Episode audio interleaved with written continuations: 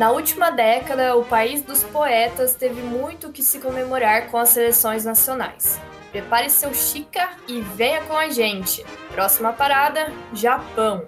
O Planeta em Tóquio está no ar, o seu podcast sobre as Olimpíadas de Futebol Feminino.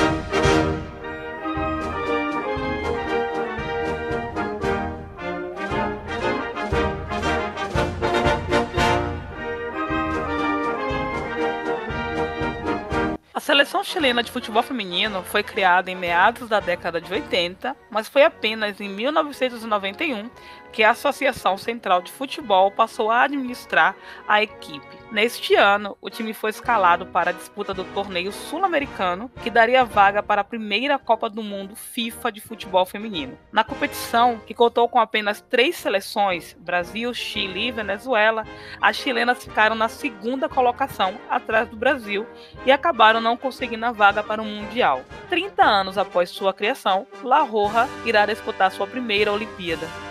O primeiro registro de equipes femininas no Chile datam de 1950, quando começaram-se a formar times femininos pelo país. Porém, a evolução da modalidade foi lenta. Somente na década de 90 que o jogo de mulheres ganhou o país. Em 1991, durante a disputa do Campeonato Sul-Americano, que mais tarde passaria a se chamar Copa América, a Laroja fez suas primeiras partidas oficiais. A estreia foi contra o Brasil e, apesar da derrota por 6 a 1, a chilena Ada Cruz entrou para a história da equipe como a primeira jogadora a marcar um gol pelo Chile. A primeira vitória veio no jogo seguinte, contra a Venezuela. E pelo placar de 1 a 0, gol de Vilma Barca, o Chile escreveu seu primeiro capítulo no cenário internacional. Mas nem mesmo a boa estreia acelerou o crescimento do futebol feminino no país. Foi apenas em 2008 que a Associação Nacional de Futebol Profissional criou o primeiro campeonato feminino do país. No mesmo ano, o Chile sediou a primeira edição da Copa do Mundo Sub-20, realizada na América Latina. A equipe perdeu todos os jogos que disputou, marcando apenas o duelo contra a Nova Zelândia.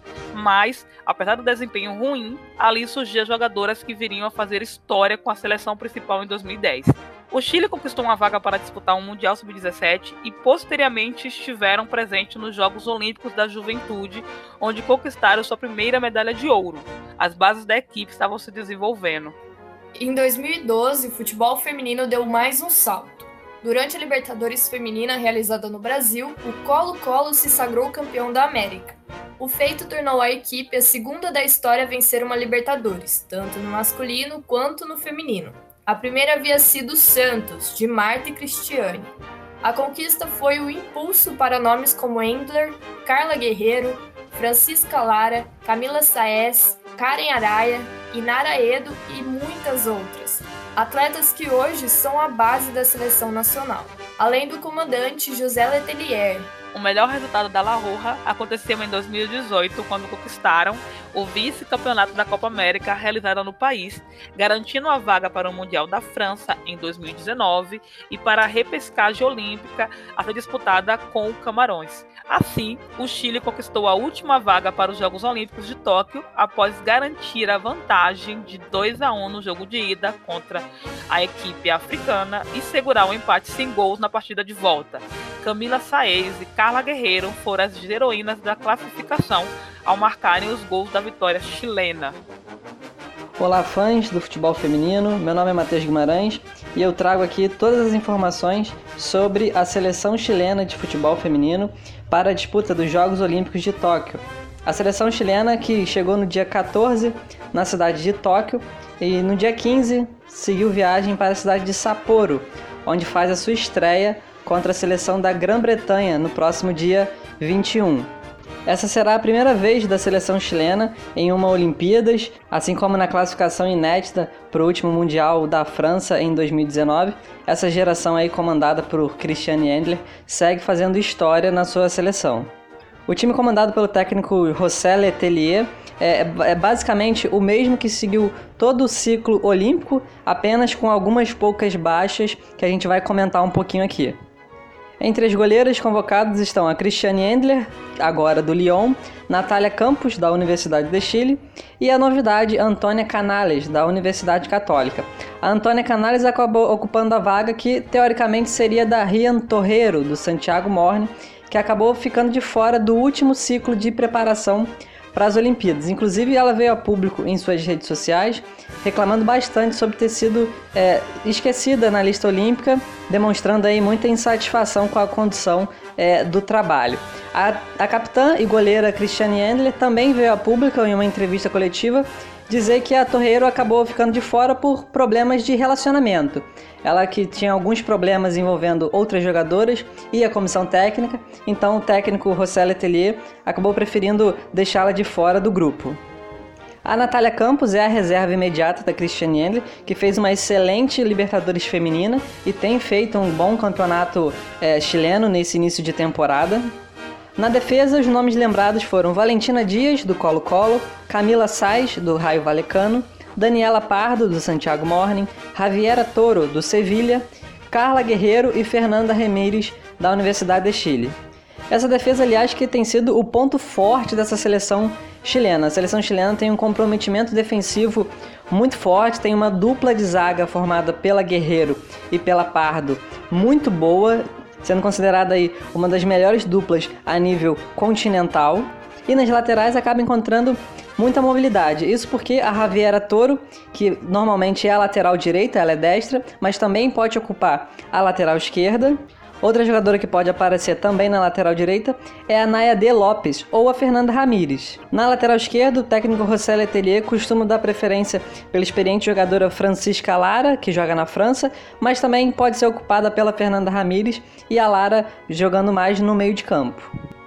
Por falar em meio de campo, os nomes lembrados pelo técnico para essa área são a Yessin Jiménez, do Colo-Colo, a Francisca Lara, do Avre, da França, Naya De Lopes, que joga no Santa Teresa da Espanha e atualmente está sem clube, e a Nara Aedo, do Raio Valecano, Karen Araya, do Santiago Morning, Maria Francisca Mardones, também do Santiago Morning, e a Yesenia Lopes, da Universidade de Chile.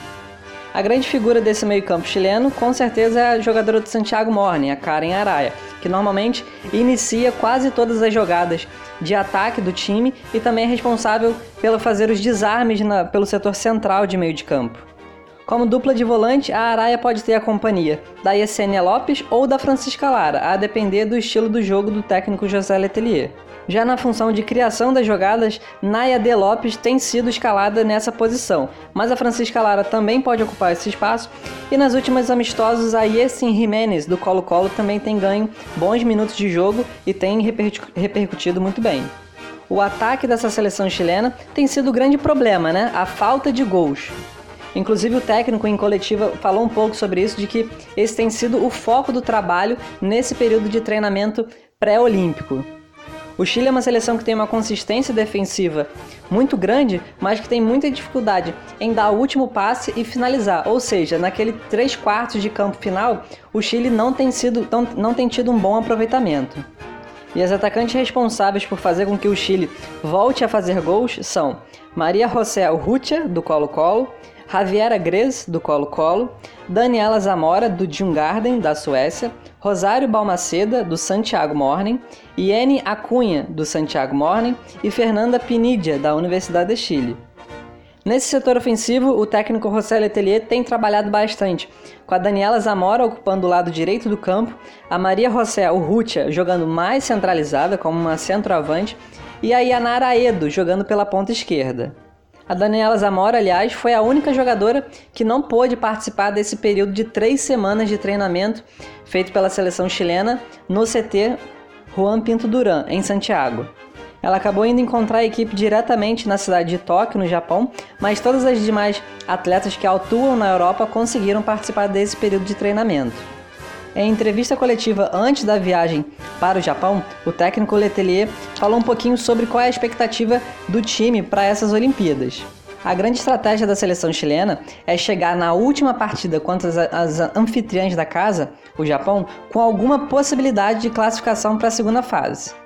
O grupo do Chile é bem complicado. Eles, elas estreiam no dia 21 contra a Grã-Bretanha, enfrentam o Canadá e encerram a sua participação na primeira fase contra o Japão. Três equipes de top mundial. O objetivo é fazer um jogo competitivo lá em Tóquio e tentar fazer algum ponto em cima da Grã-Bretanha e do Canadá para chegar com alguma possibilidade e aí sim jogar tudo o que puder contra a seleção japonesa. Sobre as 11 jogadoras que devem iniciar as partidas, o técnico também disse que 80% já, já está definido. Os dois setores que ainda faltam definição são as laterais, que há mais de uma opção, e também o setor de meio de campo, para saber se vai jogar a Naide Lopes ou a Yesin Jimenez. Uma classificação para a segunda fase é praticamente improvável, mas é bom não duvidar de uma geração que já vem feito história a cada dia. Essas são as principais informações da seleção chilena nas Olimpíadas. Para mais detalhes, me siga no Twitter, MatheusGuimaSG e também o meu canal no YouTube, Volta para Marcar. É com vocês aí, pessoal! As Andinas serão o único time de língua espanhola no torneio olímpico de futebol feminino. A classificação inédita é um marco na história do esporte feminino chileno em geral. Essa é a primeira vez que um esporte coletivo de mulheres do Chile vão disputar as Olimpíadas de Verão. E falando em história, as mulheres do futebol chileno terão um registro em radiografia sobre a origem da modalidade. Esse foi um convite da federação para um estudo realizado em conjunto com a Faculdade de Economia e Negócios da Universidade do Chile, com a ideia de obter estatísticas completas e atualizadas sobre a realidade do futebol nacional. É notável a evolução chilena nesta última década, e os feitos da equipe não serão esquecidos por torcedores e atletas. Nesse dia, 16 de julho, o time terá seu documentário intitulado Históricas, exibido em solo nacional. O longa conta a trajetória da equipe desde 2018 até a classificação para os Jogos Olímpicos, o curta-metragem foi produzido por Javiera Corte e Grazi Lascano. No registro temos uma visão mais íntima das atletas durante esse período de marcas para o futebol chileno.